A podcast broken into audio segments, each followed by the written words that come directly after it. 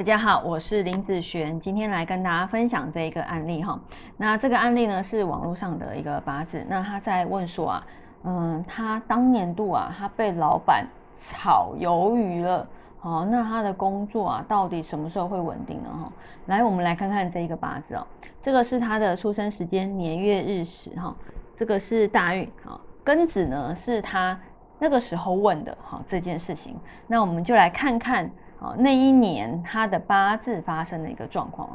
以这个八字来看哦，他是一个丁火日主的人，天干的流通啊，会变成土生金生水，好克火，所以他这个八字本身就有日主受克的一个一个症状，而且他又是什么？金生水，再直接克火，所以是属于加重型的。好，在这个大运，它本来就是日主受克，走到这个金更加重，所以以天干来讲，哦，这个运程加重，你会觉得好吗？有一个大石头已经压在你身上，再给你一个大石头，大石头压着你，你当然不会觉得好吗，对啊。那以地支的状况，我们来看看它的一个状况。那以地支，好，地支有一个。哦，卯戌合，哦，然后土生金生水，哦，克火，所以其实你看哦，它是不是地支啊？又是日主受克，好，它这一个年度啊，天干不只是加重之外。它的地支啊，哦，也是一样，哦，也是同时都走到天干地支同时授课的状况。所以假设啊，你知道你今天今年是这样子的状况好了，哦，今年的工作运本来就会比较弱，本来就不好。那你会不会在这上面，呃，可能多用点心，或者是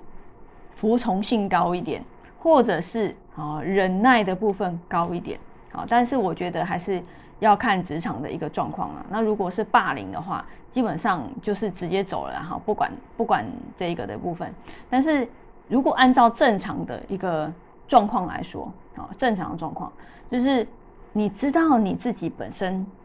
今年不好，那其实自己心里就有一个底，不会去把这个运势走到最严重嘛。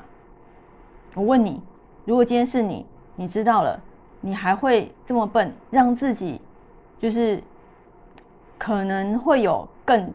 糟糕的状况发生吗？譬如说，呃，你本来就是看老板会不顺眼，会觉得很讨厌，但是你会明着来吗？因为你知道你今年不好，衰的会是你自己，所以你明着来的时候，